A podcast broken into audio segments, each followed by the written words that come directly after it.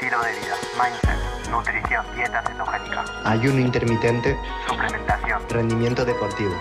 Phil Hugo Farmacéutico. Podcast.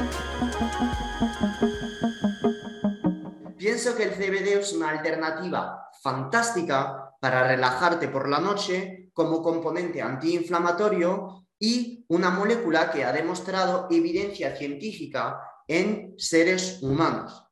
¿Cuál es la diferencia entre el THC tetrahidrocannabinol y el cannabinodiol? Vale, pues la diferencia a nivel molecular como es básicamente muy específica. El cannabinodiol se parece mucho al, THC. Tenemos dos propiedades muy diferentes. El cannabinodiol suele ser o tener un impacto más antiinflamatorio y sedativo que el tetrahidrocannabinol, que es más psicoestimulante. Esto, en términos eh, de la calle, quiere decir que si te fumas un porro, pues estás excitado y tienes euforia. Y después de este porro, sí que es verdad que tienes este estado de los ojos así y tienes hambre y te quieres tirar en el sofá. Pero la primera fase es estimulante el cannabis sativa, el tetrahidrocannabinol, perdón, proveniente de cannabis sativa, te produce un estado primero de euforia. Cuando fumas, tienes un montón de ideas, estás súper activo, la música se hace más bella. Esto es un estado psicoestimulante. El CBD no llega a producir esto. Y un buen CBD es justamente un suplemento, un aceite, que no te va a producir este efecto. Porque si te lo produce, es básicamente que hay demasiado THC dentro del CBD. ¿Se entiende? Bien, perfecto. El CBD tiene todos estos efectos a nivel del cuerpo. Es un ansiolítico potente, un antiepiléptico, neuroprotector, relajante, antiespasmódico, analgésico, antiinflamatorio, antidiabético, antiemético, y todo esto, obviamente, lo podéis encontrar en este estudio que os daré de, publicado en Trends in Pharmacological Science. Como puedes ver, el cannabis sativa y el cannabis indica también, pues tienen otras moléculas que tienen impacto básicamente muy similares. Todos estos derivados eh, de los cannabinoides son capaces de actuar sobre muchos receptores y básicamente son analgésicos y antiinflamatorios. Y en algunos estudios hechos en humanos se ha observado su impacto sobre la ansiedad y el estrés. ¿Cómo? Los cannabinoides son capaces de actuar en receptores del GABA, en receptores serotoninérgicos, y estos dos receptores van a ser responsables de su efecto ansiolítico, es decir, de su efecto relajante. Además, el CBD es capaz de actuar sobre receptores como CB1 y CB2, que son los dos receptores del sistema endocannabinoides responsables de la reducción en los síntomas de depresión, la reducción de la ansiedad, la disminución de la inflamación, de la neuroinflamación, de la percepción del dolor, de la disminución de la capacidad de retener información, es decir, la disminución de la memoria, una mejora del sueño y un aumento del apetito. En este caso se ha observado en estudios en humanos, pues el aumento del apetito a través de los efectos agonistas de los cannabinoides en el receptor CB1. Vas a decir, hostia, esto mora. Me tomo CBD y tengo menos dolor, menos depresión, menos ansiedad, menos inflamación. Sí, también se ha observado en cannabinoides de hecho, el THC, muchísimo más que el CBD, un aumento drástico en el apetito. ¿No has notado nunca, fumándote un porro, que después quieres destrozar el McDonald's a 40 dólares comiéndotelo en una hora como un cerdo? Pues viene de este puto receptor, el CB1. Si te fumas un porro, tienes un hambre de la hostia. Es normal, porque produce una hipoglucemia reactiva, además de hiperactivar tener un efecto agonista a nivel de este receptor CB1 que aumenta la grelina por un tubo. Te lo digo porque yo como farmacéutico obviamente he fumado. Entonces, cuando fumo, de hecho no fumo por eso, me sube el apetito por un tubo y llevo 10 años sin fumar casi por eso, porque lo paso bien durante una hora, pero después estoy como una basura en el sofá con hambre que te cagas. Entonces, no quiero que mis noches se parecen o se parezcan a esto, no me gusta. Pero la gente que tiene mucha ansiedad, pues que es músico, artista, etc., etc., pues tengo muchos amigos a quien le viene bien fumarse un porro y muchas veces relaja mucho más y la cantidad de serotonina secretada por estas neuronas es tan alta que les viene muy bien a nivel del sueño, a nivel de la ansiedad y que muchas veces en pequeñas dosis es mejor fumarse un porro de puro THC, de puro cannabis sativa, que de estar con benzodiazepinas. Obviamente lo defenderé. Entonces, el CBD, que no es el THC, normalmente va a tener un menor impacto sobre estos receptores CB1, pero un mayor impacto sobre todos estos receptores relacionados con la inflamación y en este caso en el sistema endocannabinoide estamos hablando de el CB2 y en pequeñas medidas los receptores del dolor relacionado con el CB1. ¿Ok? ¿Cómo actúa el CBD como ansiolítico? Te he hablado precedentemente del GABA. Te he hablado de neuronas eh, glutamaérgicas. ¿Qué quiere decir todo esto? Que el CBD aumenta la acción del GABA sobre receptores del tipo GABA. En este caso, el GABA es una molécula depresora del sistema nervioso central. Me vas a decir, hostia, Phil, pero no quiero depresión, no quiero estar deprimido. El GABA no es que te deprima, el GABA te relaja. Te explico. Tu estado de actividad depende, entre muchas otras cosas, de un sistema que llamamos el equilibrio glutamato-GABA.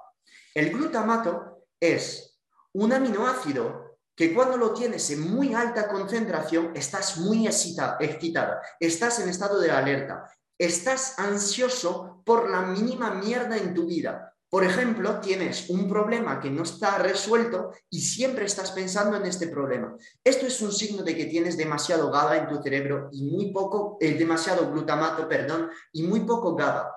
Entonces, el objetivo de benzodiazepinas, el objetivo de la suplementación con GABA, el objetivo de moléculas que te van a relajar es de equilibrar esta conversión.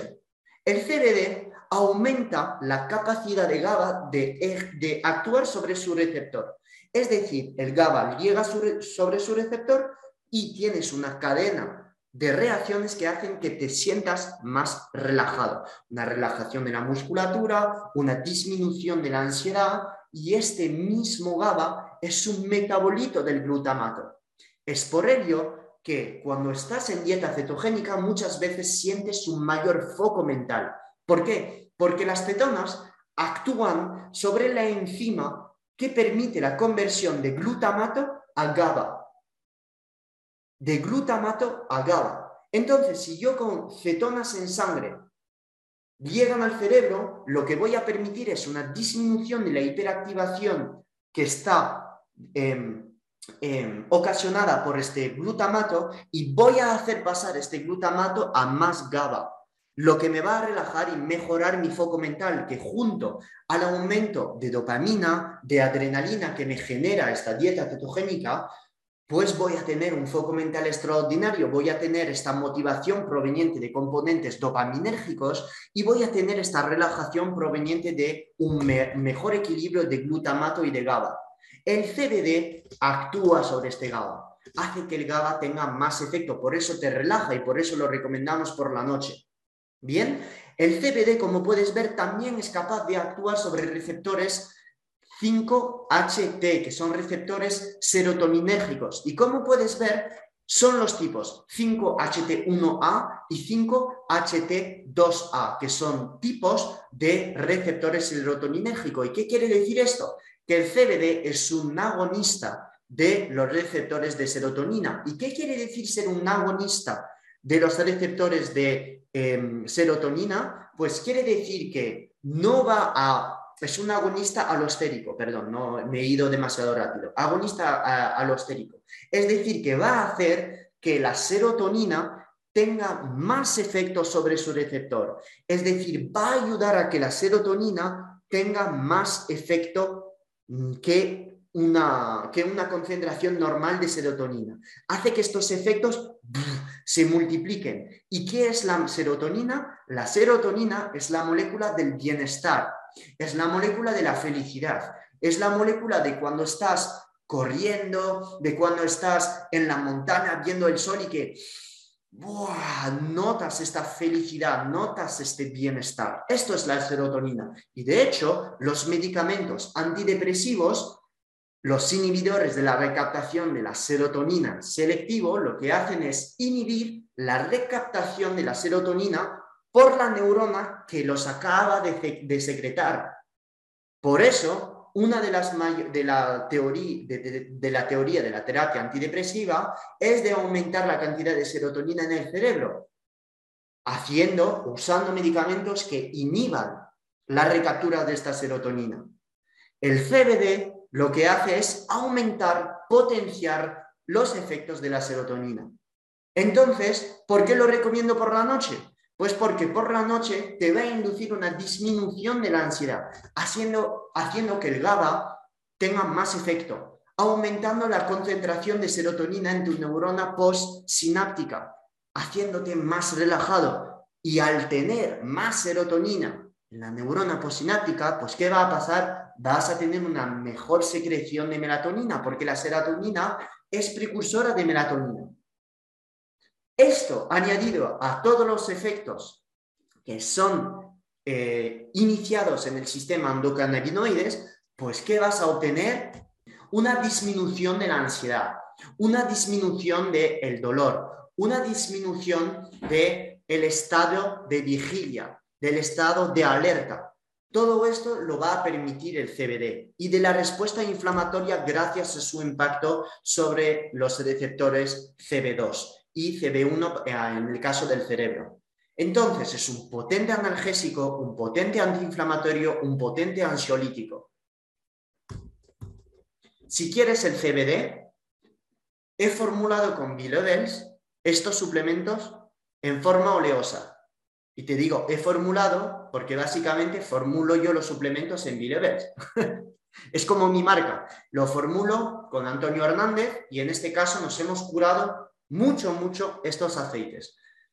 Como puedes ver, tendrás una escala de precio bastante alta entre el CBD a 30% y el CBD a 5% o 10%. Obviamente, a más concentración, el precio subirá. No tienes por qué comprar el 30%.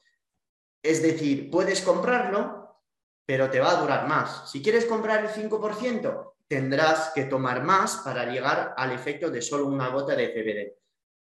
Entonces, si quieres empezar con uno, yo te recomendaría el al 10% y vas a ver los efectos. Normalmente es por efecto tópico. ¿Te duele la rodilla?